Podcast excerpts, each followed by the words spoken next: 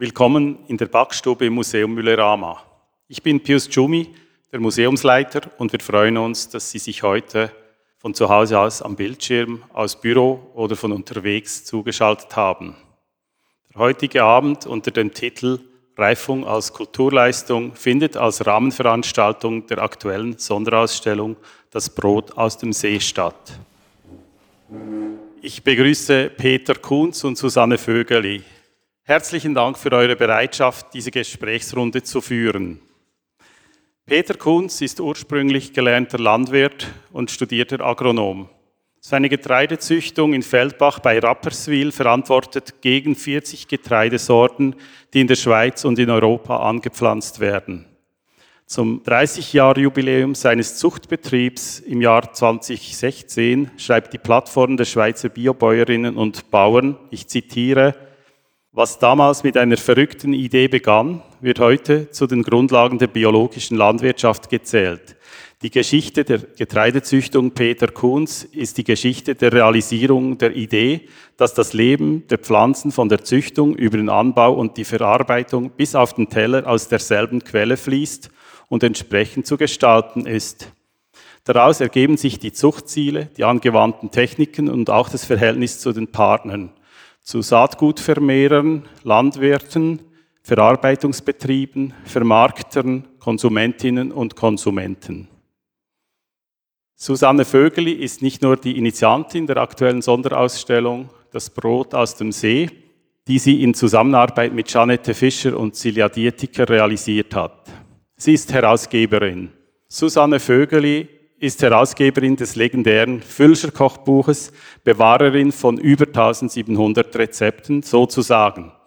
2013 rettet sie den vergriffenen Kochbuchklassiker mit einer wunderschönen Neuauflage und einer digitalen Fülscher Kochwerkstatt vor dem Vergessen. Sie ist Kochlehrerin. Ihr großes Wissen vermittelt Susanne Vögeli seit über 20 Jahren in ihren Kochkursen. Lange in der eigenen Kochschule Kuckuck in Aarau, heute zu unserer großer Freude in der Museumsküche des Müllerama und in ihrem Raum 8 in Aarau. Sie ist Künstlerin. Ihren Auseinandersetzungen gibt Susanne Vögeli gestalterisch Form, so geschehen in der aktuellen Ausstellung. Weitere Ausstellungen sind in Planung. Nun übergebe ich das Gespräch an Susanne und Peter Kunz. Bitte Herzlich willkommen im Müllerama in der Backstube mit Peter Kunz und mir, Susanne Vögeli. In der folgenden Stunde werden wir uns um das Thema Reife unterhalten. Und Reife, die unterschiedlicher nicht sein könnte in diesen beiden Broten. Der Reifeprozess der Pflanze, publiziert im Journal Culinaire, Kultur des Essens und Wissenschaft. Ich habe diesen Text, den du geschrieben hast, Peter, mehrmals gelesen denn die Sicht auf die Nahrung, wie du sie beschreibst, ist mir sehr nahe. Es geht dabei um unsere Fähigkeit, Nahrungsqualität mit den Sinnen wahrnehmen zu können, um die Reife der Getreidepflanze, ihrer Körner und die Reife des Mehles, des Teiges und vom Brot und um sie beurteilen zu können. Letztlich eine Kompetenz, um die eigene Nahrung richtig auswählen zu können. Du schreibst in deinem Beitrag, die Zeiten haben sich geändert, die Landwirtschaft ist eine andere geworden. Den bläulich-grünen See des Kornfeldes im Frühsommer, das allmähliche Changieren ins Hellgrüne, am Stängel aufleuchtendes Rot, gefolgt von Gelb- und Goldtönen, die den Hochsommer einläuten und die Ernte ankündigen, kennen wir nur noch von den Bildern, die im Kunsthaus gezeigt werden oder die zu Werbezwecken genutzt werden. Peter, du beschreibst mit diesen starken Bildern die Stadien des Reifeprozesses einer Pflanze. Wie sieht es denn heute auf den Feldern aus? Man muss sich im Klaren sein, dass sich die Landwirtschaft in den letzten 100 Jahren extrem stark verändert hat. Vorher, über tausende von Jahren, war die Landwirtschaft immer dieselbe. Es hat sich nichts geändert. Es hat sich erst geändert in dem Moment, wo man synthetischen Stickstoff mineralische Düngemittel auf die Felder gebracht hat und Pestizide. Und das ist heute der Standard. Und gleichzeitig hat man die Sorten verändert, auch züchterisch verändert, so dass die mehr Ertrag bilden. Das ist die heutige Anforderung, dass sie mehr Ertrag haben wollen. Und dafür geht das, aber das geht auf Kosten des Reifungsprozesses. Das heißt, die Pflanzen wachsen zwar sehr stark, bilden sehr viel Biomasse, aber diese Biomasse wird nicht mehr richtig übergeführt in den Reifungsprozess, den wir brauchen, damit die Qualitätsbildung auch wirklich vorankommt. Jetzt über die Felder spaziere bei uns in der Nähe von Aarau sind ja eigentlich die, die Getreidefelder grün, so grün und die Pflanze ist noch sehr, sehr klein. Was passiert in der Pflanze jetzt? Ja, das Getreide wird ja vor dem Winter ausgesät und es macht vor dem Winter, eigentlich wächst die Pflanze nach unten. Sie macht Wurzeln, 30 bis 40 Zentimeter tief, obwohl oben nur eine ganz kleine Pflanze zu sehen ist. So tief. Und im Frühjahr geht dieser Prozess weiter. Die, die Wurzeln, die können bis 1,20 Meter oder sogar noch mehr tiefer gehen und die Pflanze bereitet sich selber den Boden, damit sie nachher richtig gut gedeihen kann. Also Reif ist ein Prozess, haben wir jetzt gehört, und dieser Prozess, der beansprucht immer Zeit. Weil Zeit heute auch Geld bedeutet, werden viele Prozesse optimiert, das heißt, sie werden verkürzt. Was verstehst du unter Reife beim Getreide und wie kann man Reife wahrnehmen? Die Getreidepflanze macht das so, dass sie eigentlich bis zur Blüte wächst sie wie ein Gras. Grün. Und sie soll auch dunkelgrün, kräftig grün wachsen, aber dann wird der ganze Stoffwechsel der Pflanze umgestellt. Das heißt, es werden nicht, nicht mehr die eigene Gestalt aufgebaut, sondern es wird aus den Blättern und aus dem Halm, sogar aus den Wurzeln, wird, werden die Substanzen wieder aufgelöst und ins Korn umgelagert. Und dieser Umlagerungsprozess wird begleitet durch Färbungen. Das Blatt wird langsam hellgrün und dann gelb und dann trocknet es von der Spitze her ein. Und das ist ein Prozess, der beginnt von unten nach oben und geht bis zum Korn. Du schreibst auch von einer Architektur der Pflanze und von einer Biomasse. Was hat dies für eine Bewandtnis für die Reifung der Körner später an der Ähre? Damit meine ich eigentlich die Frage, wie ist die Pflanze in sich gestaltet? Und das Getreide ist ja eigentlich die Pflanze, wo das Korn sozusagen am Ende der Entwicklung der Pflanze überhaupt wächst und gebildet wird. Und wenn die Pflanze jetzt, äh, das hat man in den letzten 100 Jahren gemacht, stark verkürzt wird, dann holt man die Ähre und die Körner in diesen Blattbereich hinein und das hat ganz viele physiologische Konsequenzen. Also wenn die Architektur der Pflanze stimmig ist, dann sind die Proportionen so, dass sie diesen Prozess der Reifung, der Fruchtbildung und der Reifung unterstützen. Ich habe von konventionellen Züchterkollegen gelernt, dass gute Sorten immer auch schön sind. Das hat mir zum Beispiel der erfolgreichste Maiszüchter aus Deutschland, ist jetzt pensioniert, hat mir das beigebracht. Und ich habe an vielen Orten, ich habe auch gelernt, Körner zu selektieren bei einer alten russischen Züchterin. Die haben gesagt, ja, das Korn muss einfach gut und schön ausgefiltert werden. Die Oberfläche des Kornes muss glatt sein. Das ist Ausdruck für eine gute Reifung. Die Schönheit ist die Reifung. Ja. Also das Kriterium auch. Ja. Wir haben auch schon davon gesprochen, natürlich Augen können auch getäuscht werden von einer Schönheit, die dann aber irgendwie nicht stimmig ist. Ja, man kauft zum Beispiel natürlich ein Brot zunächst mit den Augen. Mhm. Und wenn man es dann in der Hand hält, dann merkt man, ob das, was man sieht, auch mit dem Gewicht übereinstimmt. Mhm. Und wenn man es dann isst, kommt das Dritte dazu, wo man merkt, ist der Geschmack auch dementsprechend, wie es aussieht und wie es wiegt. Ja. Und diese Elemente, die müssen in einem guten Verhältnis zueinander stehen. Ja. Dann ist es nicht nur schön, sondern auch gut. Kann man denn auch von einer Reife des Mehles sprechen? Ist es ein Unterschied, ob ich ein Mehl nutze für mein, meine Brotbäckerei, das ich frisch male an meiner Handmühle zu Hause? Oder, ähm, oder ist es nach einem halben Jahr ein anderes Mehl? Also das Getreide ist ja ein hochkonzentriertes Nahrungsmittel und das muss aufgeschlossen werden. Das, die Körner sind ja fast unbeschränkt lagerfähig, aber wenn das einmal geschrotet ist und, und äh, zu Mehl vermahlen ist, dann beginnt eigentlich ein Auflösungsprozess. Am Ende ist es Kompost oder wie auch immer. Es würde verrotten. Und in dem Moment, wo man das Korn zerstört, wird die Integrität dieses Lebewesens zerstört. Normalerweise würde, wenn es feucht wird, würde es in Richtung äh, Pflanzenwachstum gehen. Es wächst eine neue Pflanze. Wenn man das zerstört, verhindert man, dass eine Pflanze daraus wird und dann muss man diesen Prozess führen.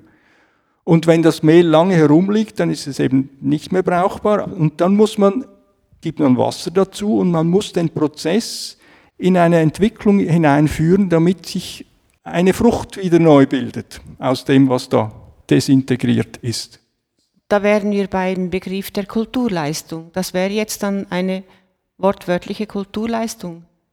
Ja, wortwörtliche Kulturleistung. Also die Brotkultur ist ja eine alte Kultur, hat viele Stadien durchgemacht, vom Brot über das Fladenbrot zu einem richtigen schönen Leibbrot. Die wird heute natürlich aber auch korrumpiert, indem man mit Enzymen und allen möglichen Zusätzen das so verfälscht, dass das einfach schön aussieht und dann aber zum Beispiel der Geschmack einfach nicht dem entspricht, was man da vor sich hat. Ja, weil eigentlich hat es ja angefangen, die Zubereitung der Körner, die konnte erstmal mit Feuer wirklich zu einem guten Nahrungsmittel werden, weil die Getreidekörner an und für sich, die können ja kaum zermahlen werden mit den Zähnen und aufgeschlossen später in der Verdauung. Es war ein Brei, eine Breizubereitung, eine Breikultur zu Beginn. Dieser Brei begann dann beim Stehenlassen an der Wärme bei der Feuerstelle zu gären und es entwickelte sich Sauerstoff und der Teig wurde locker. Wenn ich jetzt aus diesem Brei Brot, was, was ich heute gebacken habe, entwickeln will, dann dauert das vielleicht etwa zehn Tage, bis dieser Brei vergoren ist. Und ich mhm. muss schauen, dass er ab und zu umgerührt wird und dass er an der Wärme steht und dass die Feuchtigkeit stimmt. Weil sonst könnten da auch chaotische Prozesse wirklich entstehen. Mhm. Es könnte sein, dass er beginnt zu schimmeln mhm. und zu stinken und ich müsste ihn wegwerfen. Er braucht eigentlich meine Betreuung.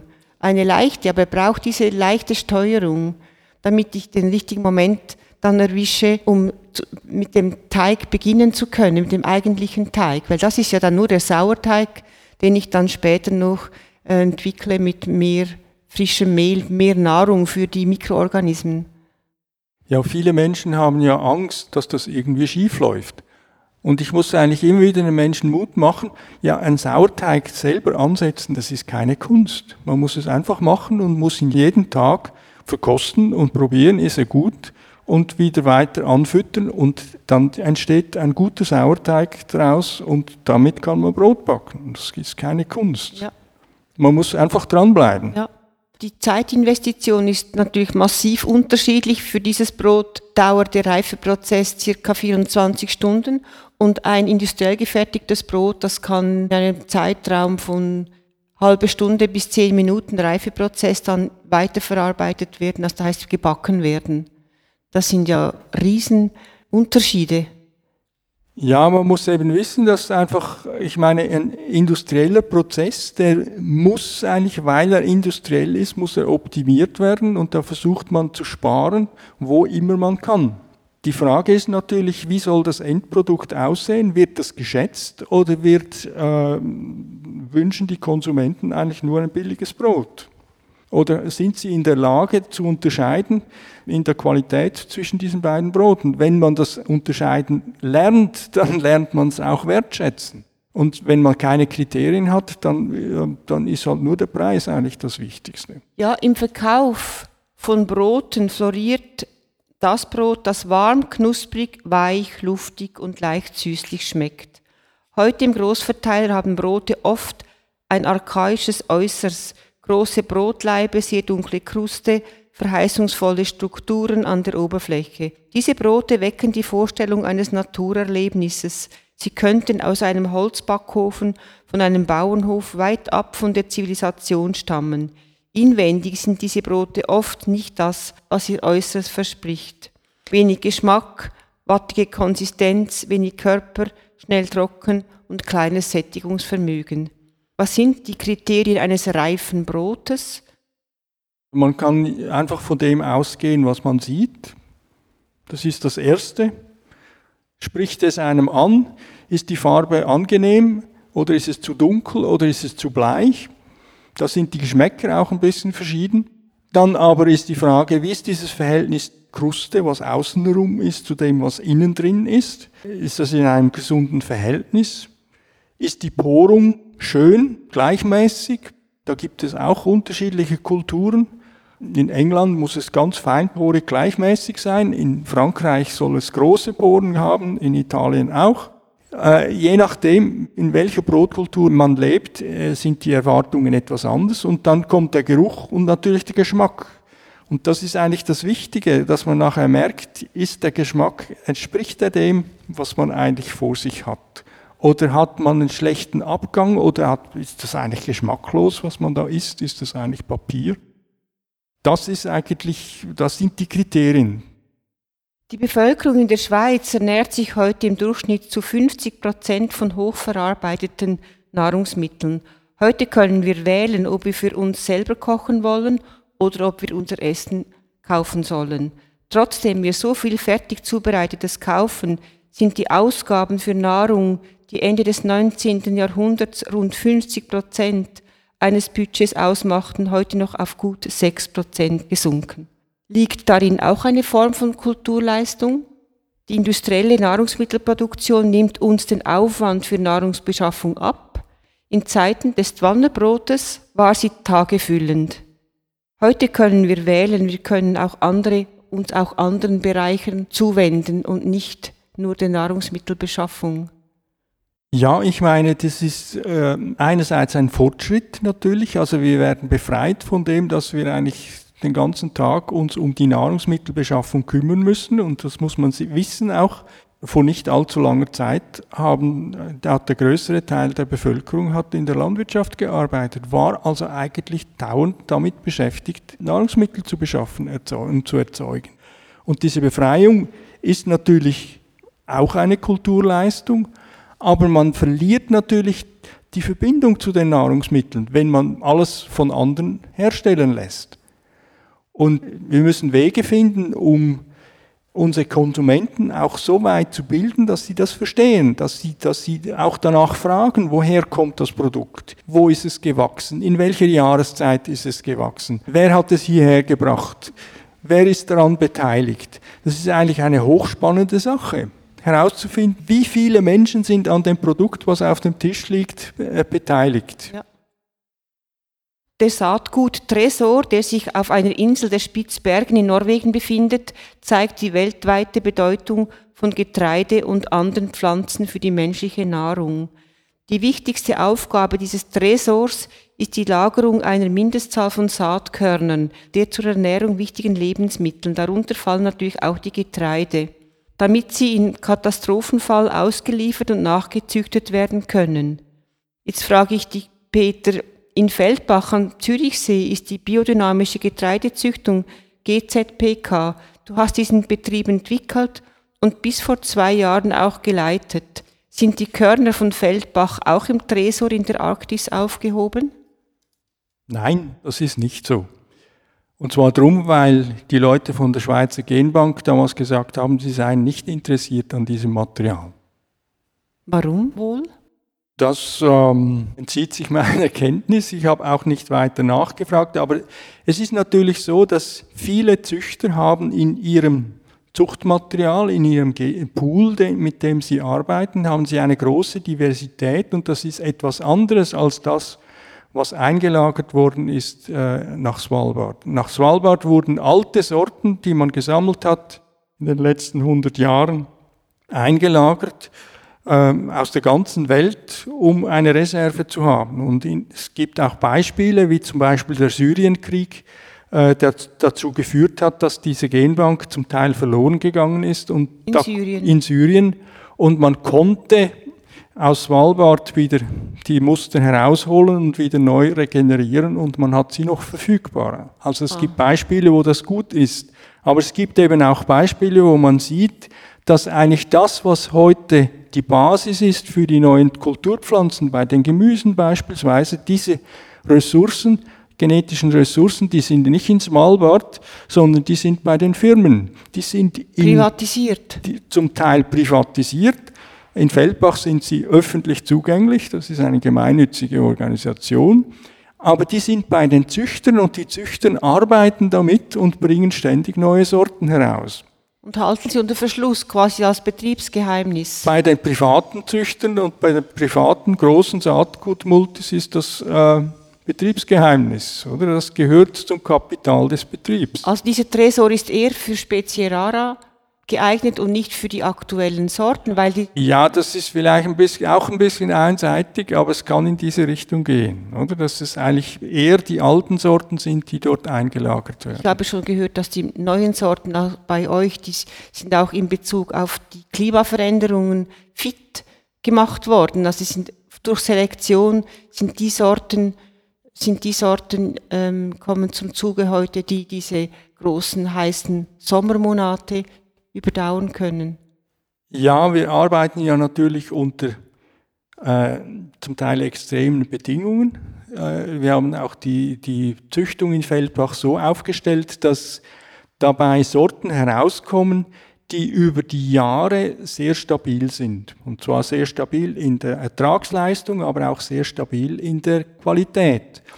Und äh, diese Sorten sind eben auch geeignet, unter sich verändernden Klimabedingungen auch tatsächlich gute Resultate weiterzubringen. Das liegt aber an, dem, an der Methodik der Züchtung, dass man eigentlich diese extrem trockenen oder extrem nassen Jahre oder unterschiedliche Standortbedingungen, dass man das mit integriert in den Züchtungsprozess, so dass der Züchter eigentlich schon weiß, wie seine Pflanzen auf die Klimaextreme, und das sind ja eigentlich extrem Witterungsbedingungen, extreme Witterungsbedingungen, sehr heiß, sehr trocken, dann vielleicht auch mal wieder sehr kalt oder sehr nass, wie sie darauf reagieren. Das muss man als Züchter, muss man sich das erarbeiten und kennenlernen, das muss man wissen von den Sorten, mhm. bevor sie rauskommen. Das ist ja sehr wichtig.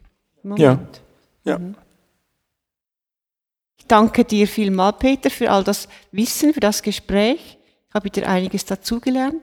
Die Verbindung ist jetzt offen für Sie, um Fragen zu stellen und ich gebe jetzt das Wort weiter an Pius. Wir warten auf Fragen, Anregungen direkt an Peter Kuhns oder an Susanne Vögeli. Ich habe eine Frage von Fabio. Sie haben die Verkürzung der Pflanzen erwähnt. Welchen Einfluss hat dies denn auf das Korn und dann auch auf das Mehl und das Brot? Vielleicht auch, wieso die Pflanzen verkürzt werden. Ja, also dazu muss man sagen, dass eben in den letzten 100 Jahren es gab es etwa zwei bis drei Entwicklungsschritte, wo die Pflanzen, und zwar alle Getreidearten, wurden in ihrer Länge verkürzt, weil eben sich die Bedingungen auch verändert haben. Man hat angefangen tiefer zu pflügen, man hat die Intensität der Landwirtschaft gesteigert mit Dünger und Mineraldünger und mit, vor allem auch mit äh, synthetischem Stickstoff. Und das führt dazu, dass man auf der gleichen Fläche pro Quadratmeter statt 150 Pflanzen halt 400 oder 650 Pflanzen hat. Also im hochintensiven Getreidebau hat man 600 Ähren pro Quadratmeter. Dann kommt man auf 10 Tonnen Ertrag pro Hektar. Und es ist ganz klar, dass 600 Ähren pro Quadratmeter, das ist ein dichtes Gedränge, diese Pflanzen haben andere Bedingungen. Da kommt kein Sonnenstrahl auf den Boden. Da wird der Halm unten nicht mehr belichtet. Und wenn man das mit alten Sorten macht, dann werden die lang, unendlich lang und der Halm wird schwach und alles fällt um. Und dieses Problem wollte man beheben, indem man die Pflanzen kurz gezüchtet hat. Man hat gesagt, die brauchen sowieso auch nicht so viel Blattmasse. Wir wollen mehr Körner haben. Man hat das Verhältnis von Stroh zum Korn hat man verschoben und dadurch sind die heutigen Hochleistungssorten möglich geworden, weil man Gene gefunden hat, die Kurzstroh-Varianten sind, die verhindern, dass die Pflanze in die Länge wächst. Und damit ist aber die Gesamtphysiologie der Pflanze verändert worden. Man hat die Ähre heruntergeholt von 1,50 Meter oder 1,30 Meter auf 80 cm, zum Teil auf 60 cm.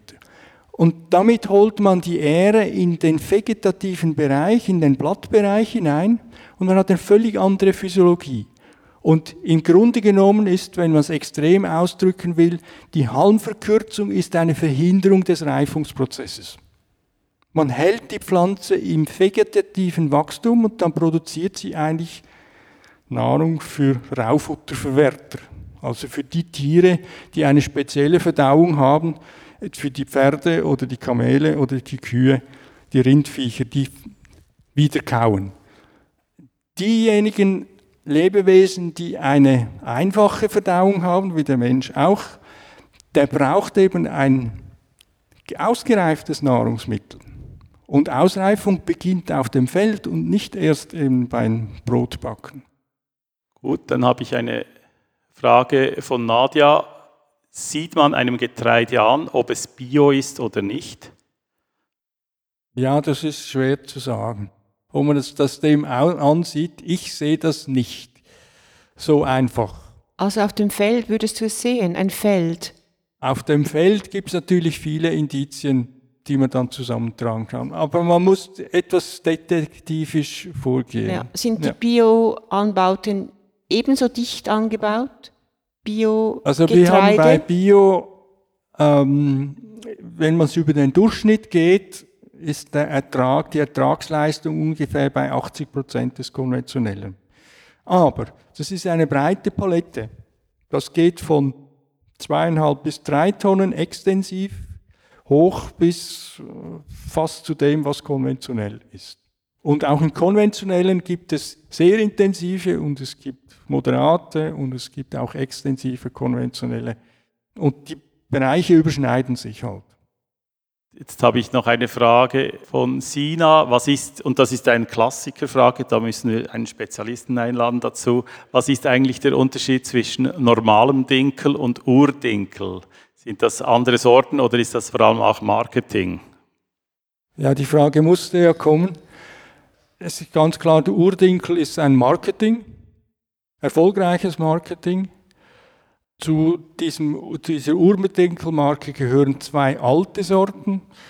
Also von Biodiversität ist da gar nichts vorhanden. Äh, während bei den allen anderen Sorten, die, die tragen eigentlich zur Biodiversität bei. Äh, ja, vielleicht so viel. Ich habe noch eine Frage von Mira. Kauften wir in den Läden das gleiche Mehl ein, wie die Bäckereien verwenden, also jenes mit dem hohen Kleberanteil? Ich kann das eigentlich nicht beurteilen, weil ich nicht, nicht Müller bin. Die Müller handhaben das aber unterschiedlich. Also ich weiß Müller, die für das Haushaltmehl nicht die beste Qualität liefern, weil die Hausfrau ist immer selber schuld, oder wenn es nicht gelingt. Beim Bäcker ist es Andersherum, es ist so, dass wenn das nicht gelingt oder wenn da ein Fehler ist im, am Mehl, dann wird, muss der Müller dem Bäcker Schadenersatz bezahlen.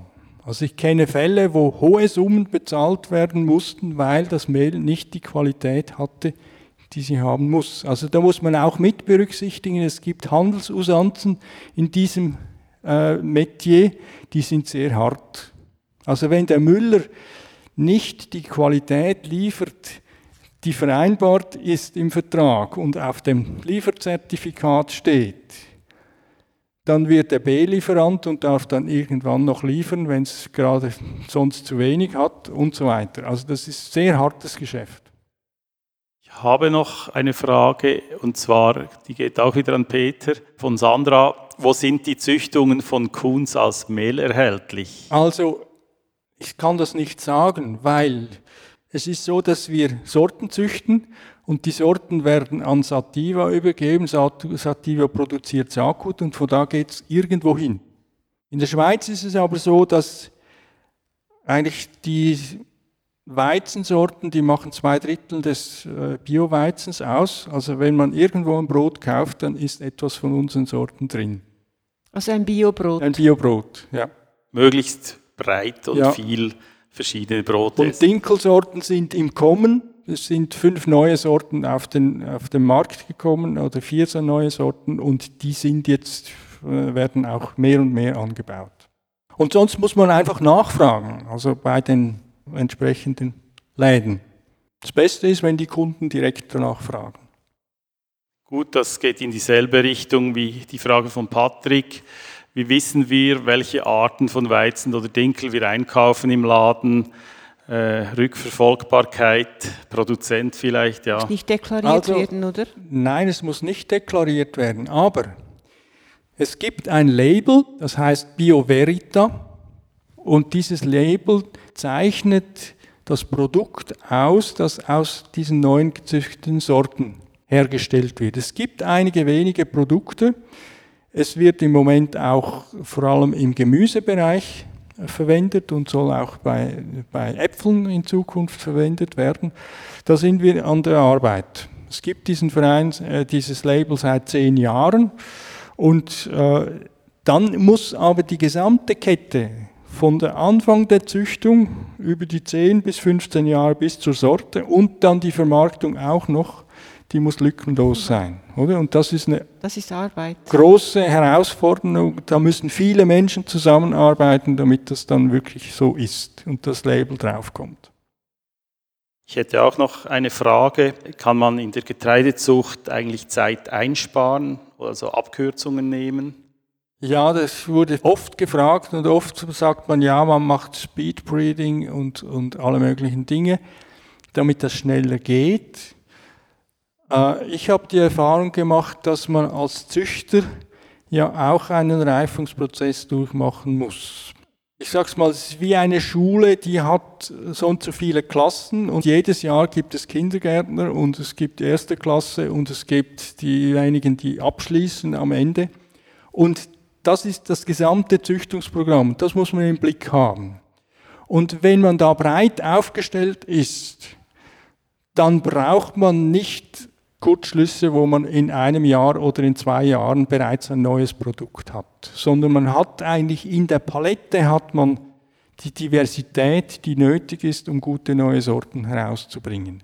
Das ist vielleicht bei Gemüsearten oder bei Früchten oder bei Beeren oder bei solchen Dingen anders, wo plötzlich alle nach Blaubeeren schreien und haben wollen, irgendwoher, wo sie, wo sie nur auftauchen und so weiter. Das sind die Märkte anders. Beim Brotgetreide ist es so, dass das ja einfach ein tägliches Produkt ist und das ändert sich nicht so wahnsinnig schnell. Also da müssen auch die Züchter nicht so schnell immer wieder was Neues bringen. Wir haben noch eine Frage von Patrick könntet ihr nicht noch das Brot aufschneiden, das Susanne gebacken hat. Das heißt, wir müssen auch einen Zoom, mit der Kamera einen Zoom machen genau, und ein, ein Messer. Brett, ja, das machen wir natürlich. Ein Messer finden, ein, Messer, ein, Schneidebrett. ein Schneidebrett. Soll ich das? Wir sind ausgerüstet, Susanne, da. Toll. Jetzt, hä? Ja. Tönt knusprig, also die Kruste ist perfekt. Wow, toll. Wunderbare Porung. Wir haben auch Käse und Wurst dabei. Wir werden kurz danach Kommt dann der Wein zuschlagen. und Käse und das Brot. Ja, es sieht also gut, he? Peter, was meinst und du? verrätst du uns auch noch, woher das andere, das industriell gefertigte Brot kommt? Das, das, ist Migro, Aarau. Ja, okay. Toll, ja, auch vom Geschmack. Also auch gutes Brot. Hm. Dank Mikroorganismen kann jedes beliebige schlechte Brot zu einem feinen, bekömmlichen Sauerteigbrot entwickelt werden. Natürlich das nächste Mal würde ich dann auch dunklere Mehlsorten nehmen, weil ich das eigentlich bevorzuge. Ich bedanke mich ganz herzlich bei Peter Kunz, Susanne Vögeli für das aufschlussreiche und interessante Gespräch. Und bei Ihnen, wertes Publikum, äh, bedanke ich mich für Ihr Interesse und die Teilnahme am Anlass. Die Sonderausstellung Das Brot aus dem See ist noch bis am Ostermontag offen und wir würden uns freuen auf Ihren Besuch oder ein andermal bei uns im Museum. Ich wünsche Ihnen noch einen schönen Abend und verabschiede mich von Ihnen.